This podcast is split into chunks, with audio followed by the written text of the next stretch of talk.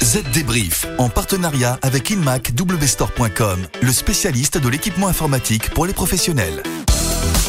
Bonjour à tous, nous voici de retour cette semaine pour un nouveau Z Débrief, votre podcast de la transition numérique. Bonjour Estelle. Bonjour David, bonjour à tous. Alors quel est le programme? Eh bien cette semaine on va parler d'une mort annoncée qui pourrait bien envoyer des millions d'ordinateurs à la poubelle, celle de Windows 10.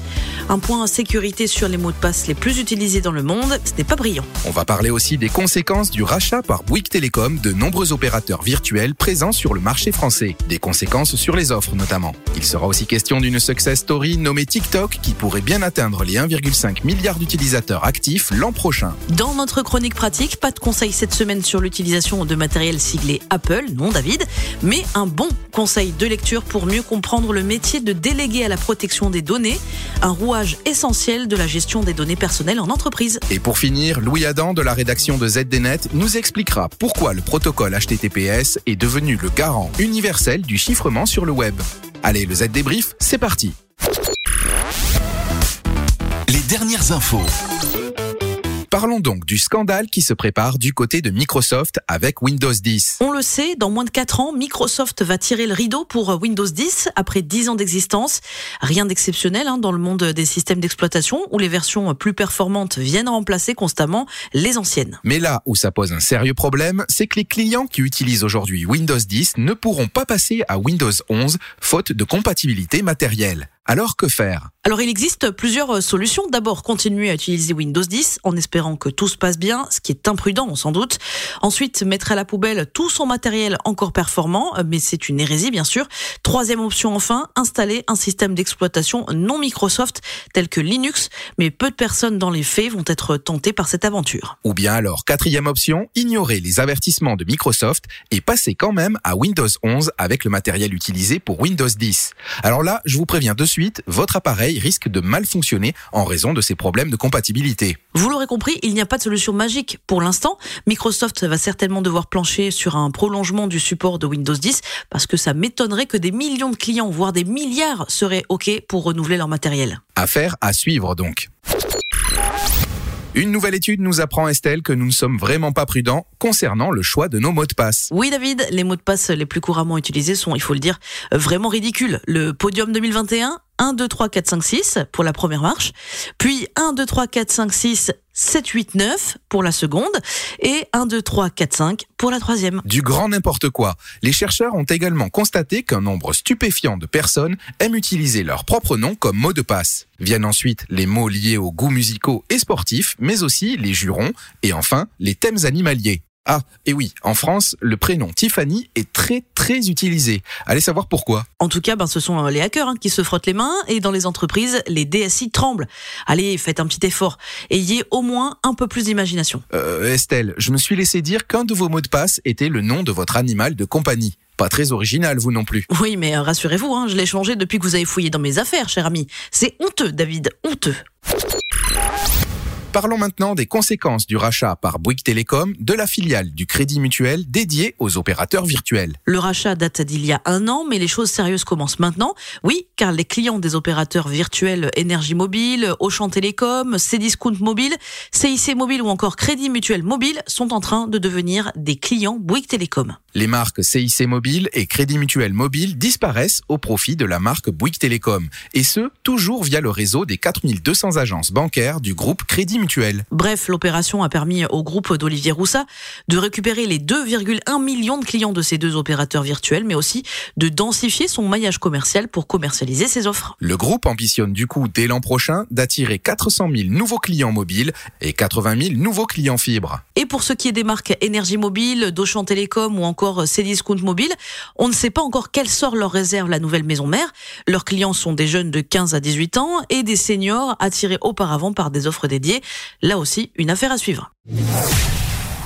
Pariez sur la modernité avec le Lenovo ThinkBook 14S Yoga. Choisissez la flexibilité sans la complexité avec cet ordinateur portable 2 en 1. Léger, mince et puissant, il offre une grande facilité d'utilisation grâce à ses quatre modes de travail. Portable, tablette, tente ou présentation. Polyvalent et épuré, c'est le compagnon de travail indispensable. Découvrez les Lenovo ThinkBook chez InMacW Store. Le chiffre marché. Le chiffre de la semaine, ce sont les 1,5 milliard d'utilisateurs actifs prévus sur TikTok en 2022, un record. Une chose est sûre, rien ne semble plus pouvoir arrêter le réseau social chinois. Et eh oui, le taux de croissance de TikTok est sans précédent, selon les analystes, qui rappellent qu'il aurait déjà atteint le milliard et demi si l'Inde n'avait pas interdit son utilisation en juin 2020. La clé du succès, l'algorithme qui propose un flux sans fin de contenu très adapté à vos centres d'intérêt et vos usages. Et plus on l'utilise, plus ce flux s'affine. Un algorithme qui disqualifie les plateformes rivales qui tentent désespérément d'imiter TikTok. Je veux bien sûr parler de Reels sur Facebook et Instagram, de Spotlight sur Snapchat ou encore des Shorts sur YouTube. Conclusion, si vous ne l'avez pas déjà fait, il est temps d'intégrer TikTok à votre stratégie marketing. Ça peut toujours être utile. Comme annoncé dans le sommaire, parlons maintenant du rôle du DPO, le délégué à la protection des données et Data Protection Officer en bon anglais. La CNIL vient de lui consacrer un guide. Depuis 2018, année d'entrée en vigueur du règlement général sur la protection des données, le fameux RGPD, ce délégué occupe un rôle central dans la gouvernance des données personnelles. Quelles sont ses missions et ses fonctions? Vous allez le découvrir en feuilletant ce guide qui parle du rôle du DPO, sa désignation, de l'exercice de sa fonction, etc. Un guide à télécharger sur cnil.fr et le lien de téléchargement est à retrouver sur zdnet.fr. Le zoom de la rédac. Et pour finir, le zoom de la rédac, on parle encore de cybersécurité, non pas de mots de passe comme tout à l'heure, mais de chiffrement sur le web via le protocole HTTPS, un protocole qui doit son succès à un projet lancé euh, par l'organisation Let's Encrypt, projet qui a tout simplement changé la face du web. Et c'est Louis Adam, le spécialiste cybersécurité de la rédaction de ZDNet, qui nous raconte cette belle histoire. En un peu moins de 10 ans d'existence, ce projet a démocratisé le chiffrement sur le web son arme secrète pour y parvenir, proposer des certificats électroniques gratuits et de manière automatisée, et donc permettre à n'importe qui de chiffrer le trafic de ses sites web. Car cela fait 30 ans que l'on sait chiffrer les échanges sur le web, notamment via le protocole HTTPS. Cela permet d'empêcher l'interception des données échangées entre un utilisateur et un site web. Le cœur de ce protocole, ce sont les certificats électroniques émis par les autorités de certification. Mais Louis, euh, qu'est-ce qu'un certificat électronique? C'est un document numérique comparable à une carte d'identité. Le rôle d'une autorité de certification est à la fois de fournir cette pièce d'identité et de s'assurer de l'identité du détenteur. Des vérifications qui peuvent aller jusqu'au coup de téléphone afin de s'assurer que l'organisation qui demande un certificat est bien réelle. De nombreuses autorités de certification existent. Ce sont des sociétés commerciales qui vendent leurs certificats et elles ont amassé des fortunes en le faisant. Sauf que l'arrivée de Let's Encrypt sur le marché des autorités de certification va bouleverser cette situation. L'idée de Jenny, proposer des certificats électroniques accessibles à tous. Contrairement à ses concurrents, Let's Encrypt n'est pas une société commerciale. Ces certificats sont gratuits et faciles à mettre en place et elles n'en s'embarrassent pas de vérification avancée sur l'identité des demandeurs de certificats. C'est ainsi que Let's Encrypt est devenu l'acteur majeur des autorités de certification. Et c'est aussi comme cela qu'en 5 ans, l'utilisation du protocole HTTPS est passé de 50% à 95% sur les sites web.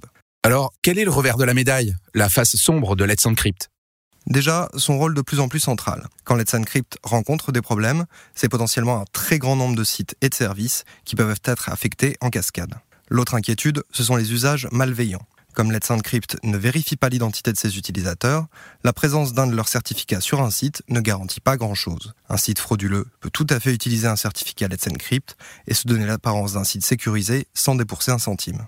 Mais sans Let's Encrypt, la technologie HTTPS serait restée un privilège réservé aux entreprises ayant les moyens de se l'offrir. Et voilà, normalement on a fait le tour du sujet. Pour en savoir plus, rendez-vous sur zdnet.fr. Merci Louis. Et voilà, le Z débrief, c'est fini. Rendez-vous dans une semaine pour un nouvel épisode. Encore une fois, pour n'en manquer aucun, abonnez-vous sur Spotify, Deezer ou Apple Podcast. Et n'hésitez pas non plus à nous écrire sur le site zdnet.fr ou à nous interpeller sur les réseaux sociaux. Petit rappel aussi, le ZDTech, le podcast de la rédaction de ZDNet, vous attend tous les matins dès 8h pour faire le point sur un sujet d'actualité euh, du monde de l'IT et des telcos. Et puis, si vous aimez le Z débrief et le ZDTech, parlez-en à vos amis et dites-le nous en laissant des petites étoiles ou un commentaire sur votre application préférée. À la semaine prochaine. Bye bye. Z Débrief, en partenariat avec InmacWstore.com, le spécialiste de l'équipement informatique pour les professionnels.